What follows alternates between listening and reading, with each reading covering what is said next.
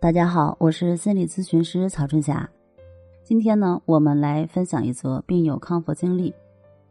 这位病友说：“我被抑郁症反反复复折磨了八年，总是好一段时间又坏一段时间，总也断不了根儿。听人说得了这个病要终身吃药，我的心都凉了。在求医问药的过程中，我也看了不少书，想通过自救摆脱抑郁。书看了不少，道理也懂了不少。”可是，一到现实生活中，再高深的理论也想不起来了，总会陷到那些症状中不能自救。就像一个不会游泳的人，理论上明白到了水里不要慌，只要放松身体，在水的浮力作用下，人就会漂在水面上，不会沉底的。可是，当人真的掉到水里，那不会游泳的人出于生存的这个本能，还是会去挣扎，越挣扎呢，陷得越沉。我想呢，我的抑郁症其实本来并不严重，只是这么多年反反复复的，刚看到一点光明又被打回原形，我就对自己这个病失去信心了，越看不到希望越悲观，觉得前途渺茫，所以加重了病情。曾经的我认为自己的病和性格有关，认为只有像自己这样性格内向的人才会抑郁，就特别羡慕那些性格开朗的人。我也一直认为自己的这些想法是对的，直到有一天，我看完了李洪福老师的一本书《战胜抑郁》之后，我发现以前的认知存在很大的问题。家庭环境和性格内向并不是抑郁症的决定因素。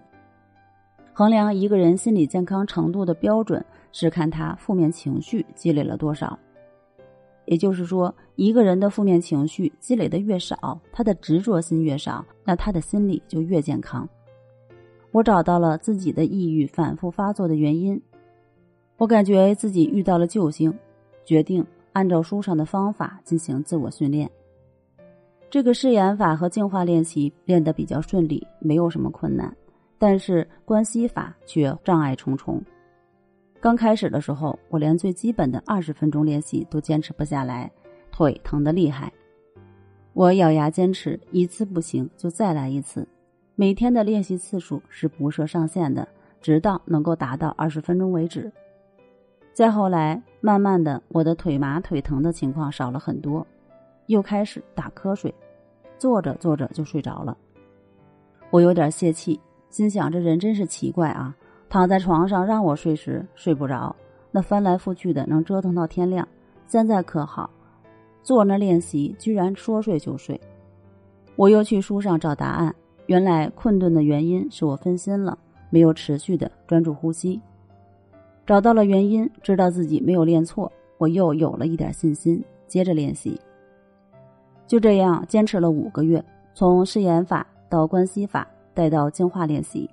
我都熟练掌握了，每天的练习从未中断，真正做到了日拱一卒，功不唐捐。功夫不负有心人，我已经成功停药了。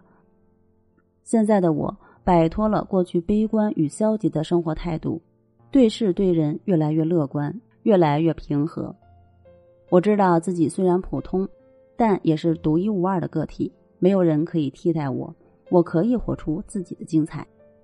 我越来越愿意走出家门去做做去做志愿者，去尽自己的一份力量帮助他人。